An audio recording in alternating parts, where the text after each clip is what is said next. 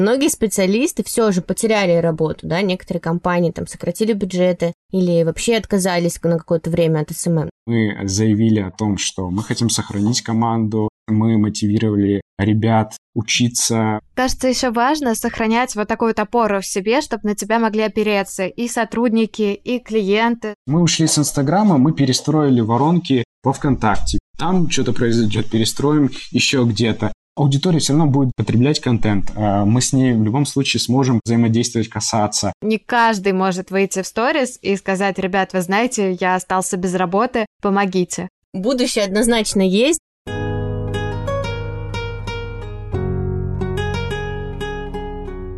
Привет, меня зовут Джу, и ты слушаешь подкаст «Сели поговорили». Я маркетолог, пиарщик, наставник экспертов, но гораздо важнее, что я мама, жена, дочка и просто человек – Человек, которому в один день стало очень сложно разобраться, что делать, чувствовать и как жить.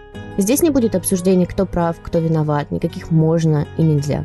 Только теплые напутствия о том, как помочь себе справиться. Привет, я Ксюша, предприниматель, основатель пиар-агентства. Сегодня мы снова решили сесть и поговорить о грустном, важном, деловом и не очень, с людьми и про людей. Сегодня мы сядем и поговорим с Никитой Гринем, предпринимателем, основателем digital-проекта «О смысле». С Никитой мы обсудим вопросы, которые так или иначе волнуют всех, кто связан со сферой digital. Куда бежать, что делать, возможно ли сохранить свои позиции и стоит ли запускать новые проекты. В общем, мы ждем от Никиты вердикт. Пациент скорее жив или скорее мертв.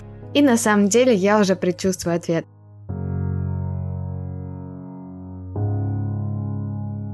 Никит, привет! Привет, привет. Меня зовут Никита. Я основатель коммуникационного агентства «О смысле» и образовательного лектория «О смысле». Здорово. Мета заблокирован. Первая мысль. По мете действительно пришла блокировка. То есть, конечно, э, сначала это было еще так. Отключили таргетинг, да, еще всем продолжали пользоваться, хотя, конечно, если мы говорим о компаниях, то нам было уже сложно, то есть мы все равно все бюджеты переводили в другие социальные сети, и на самом деле я удивился, но достаточно легко это получалось, то есть компания понимали, что других вариантов нет, переводим во ВКонтакте, переводим в Одноклассники, переводим в Яндекс Директ, и все свободно. Конечно, потяжелее нам стало, когда пришла блокировка, в том числе это касается наших обучающих курсов для SMM-специалистов. То есть те, кто не в сфере, им кажется, что все, маркетинг больше не будет, учиться на эту профессию даже нет смысла. Когда мета признали экстремисткой, в комментариях многие радовались, мол, наконец-то эти инфо-цыгане начнут зарабатывать честным путем. Но почему-то никто не подумал о малом бизнесе, о честном инфобизнесе, который во многом за счет инсты держался, и о специалистах и об агентствах, таких как твое, например, которые им в этом помогали. Расскажи, пожалуйста, с какими основными сложностями столкнулись твои проекты? Давай на две части разделю. То есть мы как рекламное агентство, мы оказываем услуги SMM, оказываем услуги таргетированной контекстной рекламе, и конкретно в этих вопросах большинству клиентов, особенно если они большие, крупные, для них не составляло труда и вопросов, нужно или не нужно переходить. Переходить однозначно нужно, подстраиваемся и делаем там для другой аудитории и перевозим свою аудиторию в другие соцсети. Если говорить о малом бизнесе, здесь, конечно, то есть у нас тоже было несколько клиентов и есть, остаются, но которым сложнее. Для многих это с точки зрения вообще набора заново аудиторию и в основном их э, весь доход, он был именно из социальных сетей, первый момент. Второй момент это то, что у многих просто аудитории в других соцсетях априори нету. Какие-то особенно премиальные товары, которые мы могли продавать за счет красивой картинки в Инстаграм, им намного сейчас сложнее, то есть там стоимость лида, стоимость клиента, там какие-то заоблачные, постепенно мы пытаемся как-то выровняться, еще и покупательская способность падает, а еще и перегретые аукционы во ВКонтакте, конечно, сложно и непонятно им, как двигаться. Это основные такие моменты, которые затрудняли переход. Касаемо наших образовательных продуктов, действительно, у нас основная площадка была Инстаграм, был Фейсбук, и сейчас мы перестраиваем, то есть заново настраиваем воронки, заново создаем чат-ботов э, внутри ВКонтакте, перестраиваем процессы полностью. Сейчас мы отчасти работаем над э, тем, чтобы запустить страницу в Фейсбуке и создать новые рекламные кабинеты с территории Молдовы, откуда я родом. И у меня есть там э, в том числе гражданство параллельно с российским. И, возможно, там получится на русскоязычную аудиторию настраивать страны, кроме России. Но это тоже такой вопрос, и далеко не у всех такие возможности есть. Пока тестируем, пока пробуем. А подскажи еще, пожалуйста, твой проект сейчас какие-то дополнительные площадки использует? Вот именно лекторий. Вы переходили в ВК или в Телеграм? И как там успехи? У нас, конечно же, до этого были уже там аккаунты, размещались, но, конечно, основную, опять же, деятельность мы вели а, именно на территории Инстаграма. Соответственно, сейчас мы полным ходом а, переходим в другие соцсети. Мы еще до блокировки начали переводить максимальную аудиторию за счет разных рекламных активностей, за счет розыгрышей мы переводили аудиторию в другие соцсети. Конечно, проценты, как у многих, ну, классные, если 10%, по-моему, у нас даже 10% туда не перешло. Часть аудитории остается в Инстаграме и по охватам, ну, тоже неплохо смотрят, наблюдают, комментируют, пишут. Касаемо других соцсетей, первое это ВКонтакте, конечно же, это Телеграм, который у нас был, и мы продолжаем его вести. Пока все. Кстати, а как ты думаешь, почему пользователи так плохо переходят в другие соцсети? Я уверена, что этот вопрос волнует всех, потому что я замечаю, многие блогеры, многие эксперты прям расстраиваются, потому что видят, что аудитория-то за ними в другие соцсети не идет. В этом плане надо ставить себя на место пользователя. Для обычного обывателя Инстаграма, особенно ну, даже если мы говорим о более продвинутых, которые продолжают пользоваться или начали пользоваться VPN, для них ничего особо-то не меняется. Ну, перестала реклама показываться. Ну, классно же. Теперь ничего лишнего, ничего не мешает. Я также смотрю сторис э, своих друзей и подруг, также наблюдаю за брендом, возможно, что-то покупаю. Конкретно для пользователя мало что меняется. В этом плане, конечно, страдаем мы, страдаем компании, которые не могут таргетироваться, не могут пользоваться рекламными инструментами. Зачем переходить? Пока это возможно, останусь здесь. Я полностью согласна с тем, что сказал Никита, и мне кажется, первое, многие ленятся, Особенно, когда почему-то все начали выкладывать QR-коды для перехода ВКонтакте. Это вообще сломало мою психику. Сколько действий надо выполнить, да, человеку? Нужно заскринить, зайти во ВКонтакте, открыть это там. Это, во-первых. Во-вторых,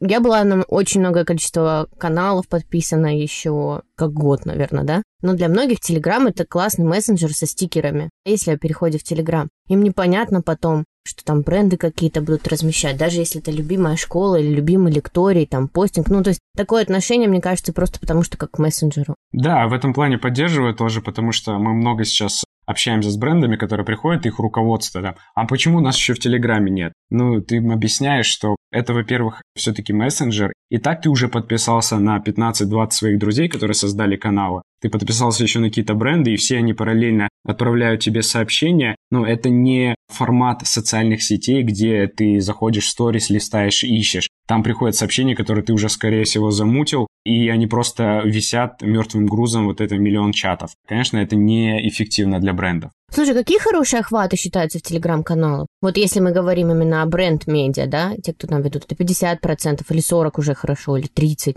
По разным оценкам, там хотя бы 30-40% прилично, хорошо, много. Конечно, если там оценивать Инстаграм, даже сравнивать, там процентов 10 в коммерческих особенно профиле, это прям вау. В лучшем случае 5-7 э, было. В Телеграме, возможно, чуть повыше, но было ранее. Сейчас, мне кажется, эта статистика должна немного упасть, потому что слишком много стало этих каналов, слишком много людей наподписывались, у них уже нет возможности столько смотреть.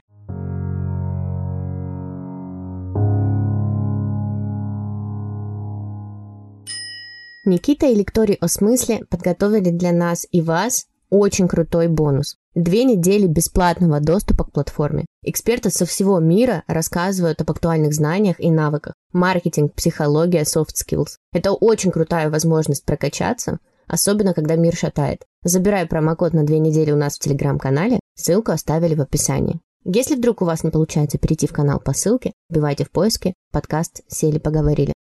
Все, кто наблюдает сейчас за рынком, видят новости об аналогах Инстаграм, да, вот эти однокурсники Дурова. На мой взгляд, попытки выглядят скорее смешно, особенно вся эта шумиха вокруг Рустаграма или Росграма, они там сами, по-моему, не определились вообще, как они называются. Как думаешь, есть ли какие-то перспективные российские стартапы в области социальных сетей? И могут ли появиться? те, которые пытаются сейчас это создавать, да, то есть э, какое-то импортозамещение провести, я лично не верю, скорее всего, этого не произойдет. Даже те, как э, Росграм, который позиционирует себя как платформу, которая давно насколько я помню, начали уже разработку. То, что делал Инстаграм, то, что делал Facebook, это годы работ, годы даже слитых и прожженных бюджетов большого количества инвесторов, чтобы прийти к тому, что есть сейчас, чтобы прийти к таким же умным алгоритмам, как сейчас. Почему ВКонтакте-то маркетологам немногим нравится? Ну да, сейчас это единственный вариант, один из единственных, но там глупые, там плохие алгоритмы, которые хуже работают в таргетинге. Скорее всего, ну там через год, два, три, возможно, можно будет посмотреть уже на какие-то результаты, которые будут на текущий момент адекватных, нормальных рабочих платформ э, не будет, в том числе и, конечно же, этот Росграм. А как тебе Тенчат? Тенчат классная, это такая B2B история. Я лично ее использую, наблюдаю, как экспертные блогеры растут там. Я слышал даже от знакомых э, фрилансеров, которые находят уже там себе клиентов, э, контактируют с руководством компании. В целом рабочая история, но понимаешь, что это сужает, да, это B2B сегмент, пока что, по крайней мере, на это сужает, то есть это не такая массовая сеть будет, как Инстаграм. Ну, конечно, там особые какие-то требования, да, к контенту. Я знаю, что там очень такие алгоритмы, нужно с этим внимательно работать. Плюс должен быть контент очень экспертным и по делу. Ну, там такой другой tone of voice. Это как линк. Угу. Никит, твой совет, кому стоит идти в Тенчат, а кому можно прямо сейчас туда не торопиться? Слушай, я бы в первую очередь, э, конечно, рекомендовал бы топ-менеджменту агентств, руководителей направлений. Я бы рекомендовал фрилансерам, даже те, которых сейчас еще чувствуют более-менее стабильность, э, все равно идти туда, постепенно знакомиться, как минимум. Те, которые уже потеряли или чувствуют, что теряют э, землю под ногами, конечно, стоит там активно начинать постить, знакомиться с алгоритмами и активничать. Это круто, много площадок, но мне кажется, это такой огромный ресурс, да, вот представь сейчас человека, который вел активно Инстаграм, да, там, ну, допустим, снимал сторис, выкладывал рилс, писал посты, а здесь ему надо один контент в Тенчат, потом какие-то там статьи э, в телегу заливать, да, потом идти ВКонтакте, там тоже что-то придумывать. Ну, это, конечно, сложно. Особенно если ты еще и СММщик, которому нужно себе вести страницу, еще двум, трем, четырем клиентам вести по пять соцсетей. Как ваши ребята справляются, сотрудники, с объемом задач? Мы быстро адаптировались, так как у нас э, своя образовательная платформа, мы состоим э, там, в ассоциации рекламных агентств России, соответственно, есть большое окружение агентств, которые в целом только сосредотачивались на ВКонтакте, на удивление, им хорошо. Мы быстро с сотрудниками провели беседы, быстро обучили, потому что мы, конечно, постили параллельно, у нас всегда был постинг во ВКонтакте, Само собой, на всякий случай эти соцсети у большинства клиентов, то есть у 80% клиентов были, просто параллелили э, посты. Сейчас э, новые фишечки быстро адаптировались, научились, ребятам рассказали, и у них акцент, конечно, сейчас больше на ВКонтакте. Благо дело, ребята, те, кто занимается у нас таргетом, они параллельно с этим большинство компаний вели в MyTarget, вели в ВКонтакте. Соответственно, тоже перехода сложного в этом плане не было, не приходилось искать новых людей и увольнять там старых. Наверное, легче сейчас тем, кто заранее уже видел перспективу в альтернативных площадках и не складывал, как это любят сейчас говорить, яйца в одну корзину. Раз мы уже заговорили о команде,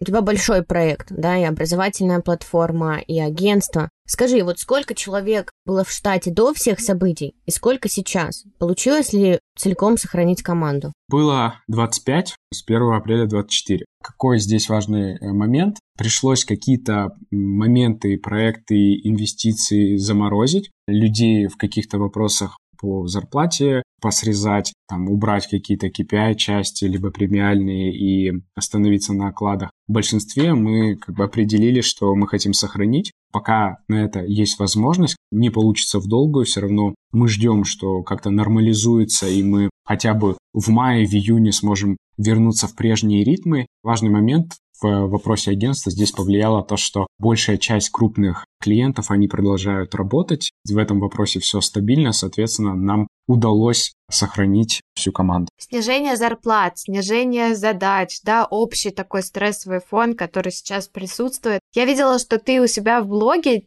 писал пост о том, как сейчас можно поддержать команду. Было бы здорово, если бы ты смог нашим слушателям тоже дать пару советов на эту тему. То есть, когда это только произошло, мы собрали всех руководителей направлений, со всеми провели беседу, мы обсудили, что есть на текущий момент. Хотя на тот момент мы даже не представляли, что есть сейчас. Сразу были ВКонтакте, мы общались, отдельно сели с моим партнером и занялись написанием антикризисного плана. Далее мы провели встречу с, со всей командой вживую, где мы заявили о том, что мы хотим сохранить команду, мы мотивировали ребят учиться, текущие варианты обучения быстро проходить для того, чтобы переквалифицироваться, и те, кто там еще не опытен во ВКонтакте, быстро придумывать. Мы мотивировали наших проект менеджеров для того, чтобы они э, работали. То есть у нас были истории, когда клиент вроде бы ставит на паузу соцсети, но мы ему, например, продаем услуги по размещению в телеграм-каналах. То есть мы хотя бы как-то пытаемся уравновесить и не потерять всю выручку от клиента. Мы мотивировали, мы общались, в свою очередь искали новые варианты новых клиентов, новые возможности, потому что мы знаем, что не у всех так все рухнуло, не все упали. Есть, наоборот, те, которые взлетают или на взлете, и они идут в агентство. То есть звонки продолжаются, запросы продолжаются, и мы их обрабатываем. Это, конечно, мы транслируем в том числе команде, показывая вот эту стабильность и прочее. Один из важных моментов, который мы также в самом начале ввели, не обсуждение политических вопросов э, внутри стен, без проблем где-то на обеде, как-то вне, но в самом начале, когда чувствовалась большая тревожность, сейчас, конечно, это немного прошло, но в начале это прямо было сложно, об этом думали, читали новости, смотрели, все наблюдали, обсуждали, попытались это убрать для того, чтобы хоть как-то сохранять вот это спокойствие на фоне того, что происходит. В первую очередь оказать поддержку нашему клиенту, который также оказался в такой же ситуации, который также где-то не понимает, что делать. В эти моменты наши project менеджеры они очень много общались и висели на телефоне с клиентами, где-то успокаивая, где-то помогая, рассказывая. Мы переводили на другие соцсети, делали адаптации, дизайн продукции и прочее. конечно, мы это делали там в счет нашей текущей работы, оказывая какую-то поддержку для нашего клиента. Самая лучшая стратегия, кажется, сесть и поговорить, да, просто с людьми, с клиентами, Кажется, еще важно сохранять вот такую опору в себе, чтобы на тебя могли опереться и сотрудники, и клиенты, чтобы они знали, что вот здесь, вот в этом агентстве точно будет все стабильно, о нас тут точно позаботятся, и нам тут точно подскажут, что делать. И вот это ощущение, оно прям решает наши времена. Да, то, что мы вот как раз-таки пытаемся и пытались транслировать команде, показывает, что вы сохраните, мы делаем все для того, чтобы сохранить, и это то, что в том числе мы транслировали через соцсети агентства для клиентов текущих и потенциальных, потому что вокруг мы слышим, что небольшие, особенно агентства, они закрываются, куда-то клиентов переводят в другое место, ну, даже в том числе у агентств других есть проблемы, прямо максимально, особенно те, кто там кредитовали клиенты и прочее. Мы для наших текущих и потенциальных показываем, что с нами все спокойно, вы можете приходить, можем работать, можем общаться.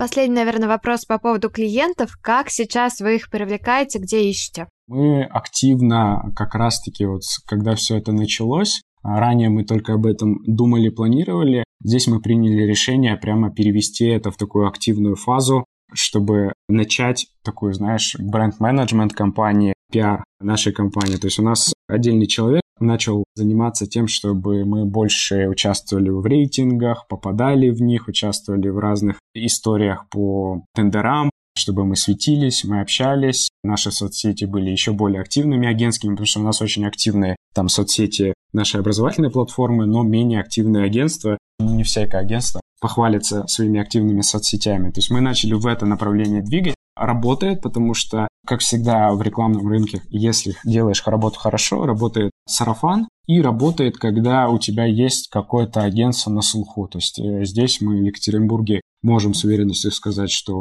мы есть на слуху, мы пытаемся это еще распространять, в том числе на другие города, возможно, в будущем и на другие страны. Мы продолжаем в том числе такие инструменты, как Яндекс Директ, мы продолжаем рекламу во ВКонтакте, в том числе услуг э, агентства там, по уже направлениям. Вот про другие страны ты сказал, тут тоже интересно. Такое ощущение, что сейчас многие блогеры, эксперты, агентства, все стали присматриваться к международному рынку. Все бегут, ожидая, что их там ждет что-то прекрасное, что-то не такое, как тут, да. Но ведь действительно ждут там далеко не всех. А международный рынок, наверное, сам не всем подойдет. Вот какими скиллами, каким опытом, каким ресурсом нужно обладать для того, чтобы успешно выйти на международный рынок?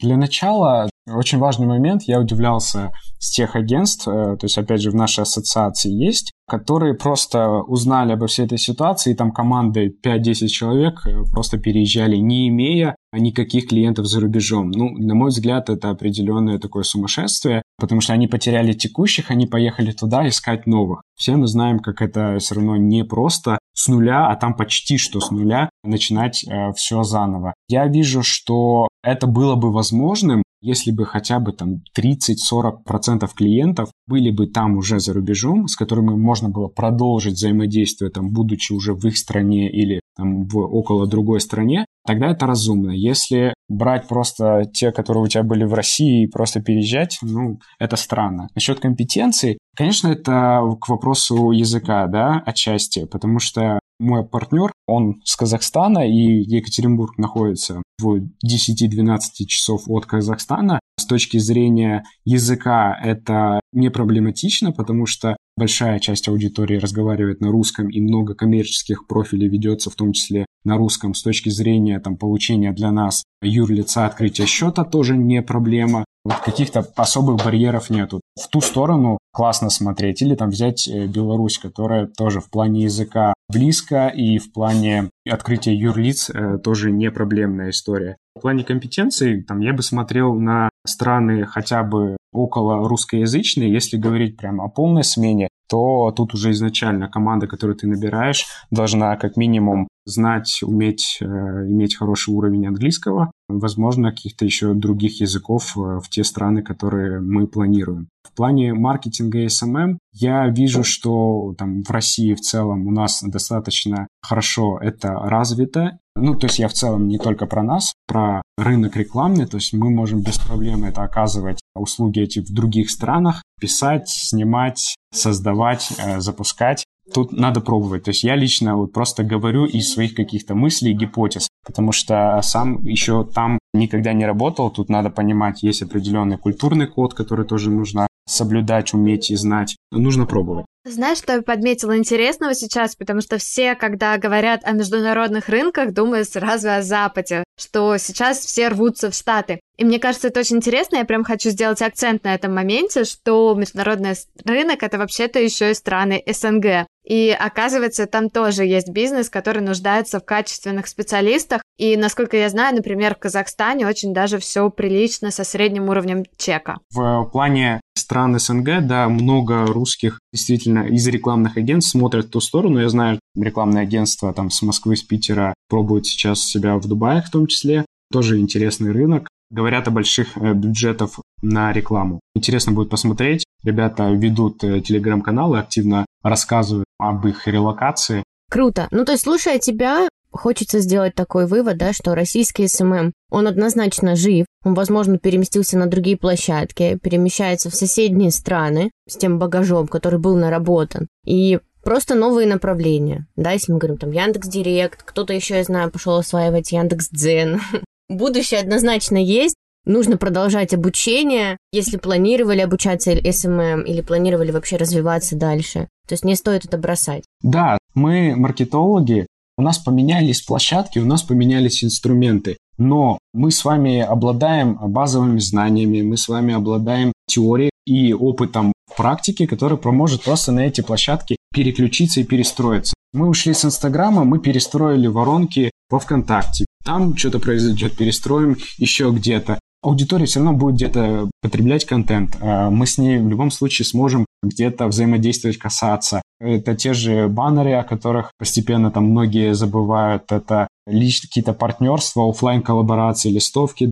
Ну, то есть мы все равно найдем. И поэтому моя мысль в том, что маркетологам работа будет. Меняются площадки, меняются инструменты, но мы остаемся, и мы свои знания будем использовать, просто подстраиваться и входить э, в новые возможности, новые инструменты и площадки.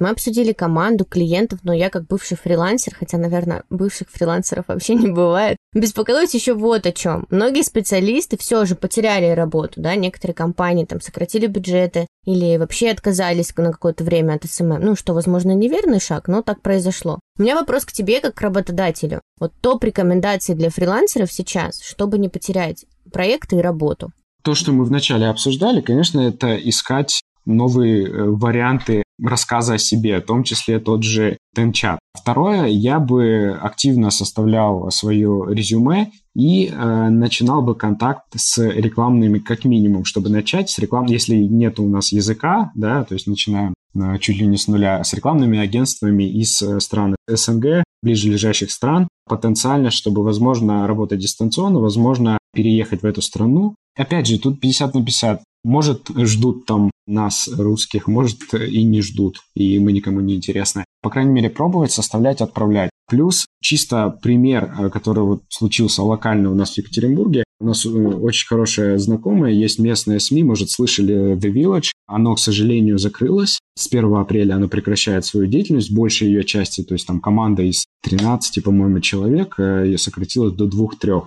И очень классные ребята просто остались без работы, причем за неделю до, так скажем, увольнения. Девочка, копирайтер, там до этого работала еще с другими СМИ, осталась без работы, очень классно, очень мы с ней работаем по каким-то проектам в агентстве. Она у себя в социальных сетях, ну то есть это не блогер, даже не 2000 подписчиков, там, может быть, тысяча-полторы, рассказала о том, что осталась без работы, вот такие-то у меня есть сильные стороны, вот то-то могу, такое умею, портфолио есть. Друзья, разошлите, репостните, расскажите обо мне. Ей за день поступило порядка 10 предложений. Чтобы вы понимали, это не фрилансер какого-то супер уровня. То есть девушка достаточно молодая, хороший, да, специалист. Одно из предложений пришло из Южной Америки, из такси Максим на ведение, на копирайтинг э, социальных сетей. Ну, это у нас местное такое есть такси в России, которое бабушки и дедушки, наверное, только пользуются, но в Южной Америке они очень активно, я так понимаю, развивают э, свой сервис.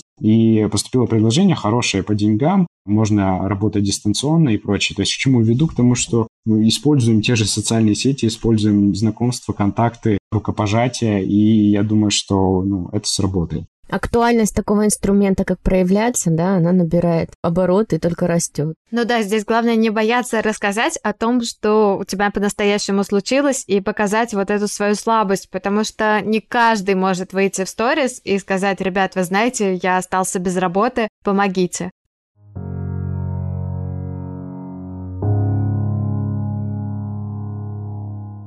Никит, подошли как раз-таки к вопросу про чувства и эмоции. Немножко провокационный вопрос. На тебя ответственность довольно за большую команду и масштабные проекты. Расскажи, пожалуйста, были ли моменты за этот месяц, когда тебе хотелось сдаться? Вот как ты себе помогал? Конечно, на, так скажем, первый вид, то, что я показываю, транслирую, какие-то слабости не хочется и не нужно показывать. Я думаю, что удается с этим справляться. Касаемо было или не было, да, было. В основном это уже какая-то личная коммуникация с самим собой, не с кем-то другим, не с внешним.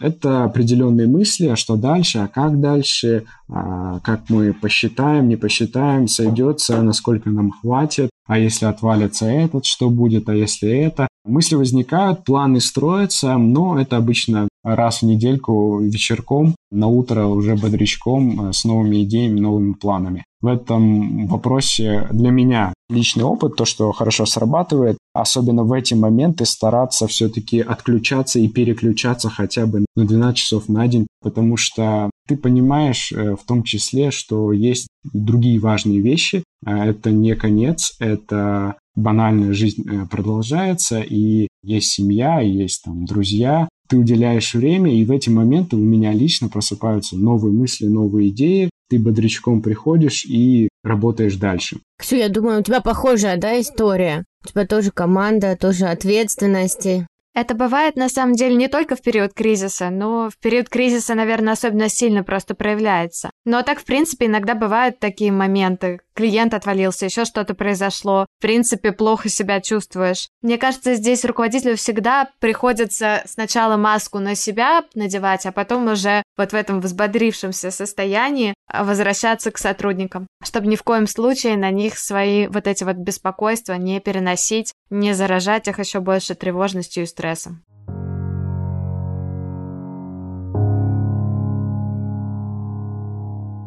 Ну и в завершении, Никит, тогда проведем небольшой блиц-опрос. Телеграм или ВКонтакте? ВКонтакте. VPN или ну его нафиг? VPN. Мемы или смешные тиктоки? Ой, не то, не то не люблю. Ну, давай смешные тиктоки. Стабильность или квантовые скачки? Квантовые скачки. Медитации или бокал вина? Не пью. Не медитирую. Ну что ж, Никит, спасибо тебе большое. Я думаю, что всем нашим слушателям будет очень полезно познакомиться с твоим опытом, да, немного перенять его узнать о том, как ты держишься сам и как поддерживаешь свою команду, своих клиентов в эти непростые времена. Ну и знаешь, всегда приятно послушать того, у кого все идет по плану, у кого все стабильно, все хорошо даже в моменты турбулентности. И я думаю, что этот выпуск многим поможет выйти из состояния замирания и начать уже предпринимать какие-то активные шаги для того, чтобы свою жизнь, ну хотя бы то, за что мы несем ответственность, да, свою жизнь немножечко маленькими шагами налаживать. На самом деле сочный получился эпизод. Можно прям сесть даже с карандашиком или с ручкой и выписать себе, да, что делать, если ты предприниматель, где тебе искать клиентов, что тебе делать, если ты фрилансер.